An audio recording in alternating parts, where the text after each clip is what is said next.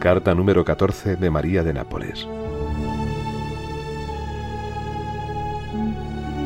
Esta carta fue escrita por María de Nápoles un mes antes de morir. Pompeya, 29 de agosto de 1993. Querido amigo Federico, antes de partir para Zúrich, siento la necesidad de comunicarme contigo a través de esta enésima carta. Te pido perdón por atreverme a importunarte, quitándote tu precioso tiempo, pero una amistad como la tuya no es posible olvidarla. Tu disponibilidad me da una gran energía moral y física. Solo gracias a tu gran amistad y a la de los maravillosos oyentes de Radio María, puedo hacer frente a mi actual situación crítica, que de día a día se hace cada vez más difícil e insostenible. La naturaleza humana desdichadamente se está viniendo abajo frente a unos sufrimientos que a nosotros nos parecen absurdos. No te puedes imaginar cuánto me cuesta el dominio sobre mí misma. En compensación, permanece en mí en estos duros momentos la esperanza y la fuerza de una gran fe que me pone en condiciones de esperar con gozo interior todas las pruebas, por dolorosas y a veces incomprensibles que puedan parecerme.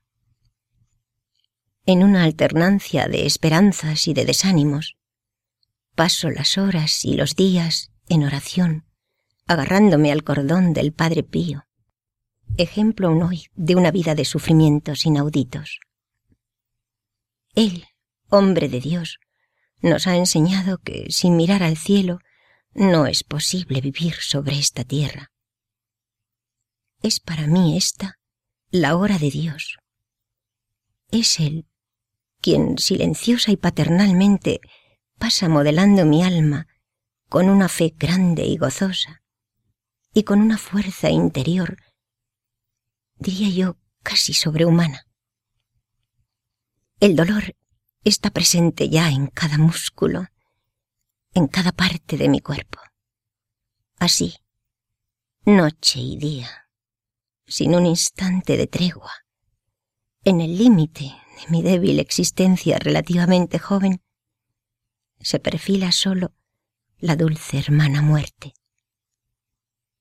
No faltan momentos críticos y terribles en los que el maligno me presenta una existencia inútil y vacía, sin esperanza del perdón de un Dios tan misericordioso. Él, el maligno, quiere ver crujir un edificio estable, construido junto con vosotros, con tanta fatiga, pero con maravilloso éxito. Por eso, tengo una vez más la necesidad de suplicarte que me ayudes con tus oraciones, para que, cuando sea herida por el dolor moral y físico, pueda perseverar en la lucha tremenda y tenga la fuerza para no dejarme arrastrar por mi mundo viejo, porque la naturaleza humana es muy frágil. La madrecita y el padre Pío me llevan de su mano. Solo con su ayuda podré resistir hasta el momento del dulce tránsito que me dará la alegría de retornar a la casa del Padre ya no me queda sino esa esperanza final. Los médicos, lamentablemente, sin reticencias, me dieron su ultimátum. Me queda poco tiempo para vivir, y yo, con serenidad, he aceptado este veredicto. Según ellos, tengo necesidad de una intervención quirúrgica, aunque mi tío no es partidario. Por mi parte, Haré en esto la voluntad de Dios. El complejo sanitario en Suiza es de vanguardia, por eso soy un poquito optimista. Yo esperaba que el mal, que ha caído sobre mí como una avalancha de tortura en pocos meses, se pudiera resolver o, al menos atenuar un poco con tratamientos y reposo, pero comprendo muy bien que mis días son limitados. No obstante, estoy confiada y serena. Por ahora tengo un solo deseo, y será el único y el último de mi breve vida. Espiar y pagar con el sufrimiento para purificar mi espíritu. Toda la deuda con Dios será pagada hasta la última gota de mi sangre. He pecado mucho, por lo que es justo reparar.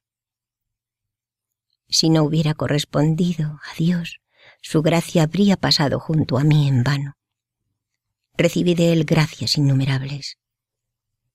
Me atrevería a decir, perdóname mi presunción, que mi camino de conversión es el de las almas predestinadas que Dios llama para cumplir grandes cosas en virtud de su amor infinito y misericordioso. No en vano he creído y esperado en Él. ¿Cómo parece vacía la vida cuando se está a punto de comparecer delante de Dios, juez, pero juez misericordioso? Cuando se compara la vida con la eternidad, todo parece tan pobre, tan pequeño, tan nada. Solo la fe es suficiente para llegar hasta el final, es decir, para unirme a Él. Ya termino, querido Federico. Estoy muy cansada físicamente, pero soy feliz en mi sufrimiento. Te dejo con el lapicero, pero no con el corazón, que siempre estará cercano a ti. Espero que nos podamos escribir todavía desde Zúrich. Mi tío ahora es más flexible en mis relaciones con los demás. Gracias por todo y estamos cercanos en la alegría y en el dolor. Un saludo y una oración desde el santuario de Pompeya. No por casualidad he querido pasar estos días cerca de María. Una vez más, me llamó a hacer una escala cerca de su corazón materno. Gracias, madrecita. Un abrazo fraterno y un saludo afectuoso a todos y os llevo en mi corazón. Orad, orad, orad. Gracias una vez más. A ti, Federico, un abrazo y un saludo particular. Chao, María.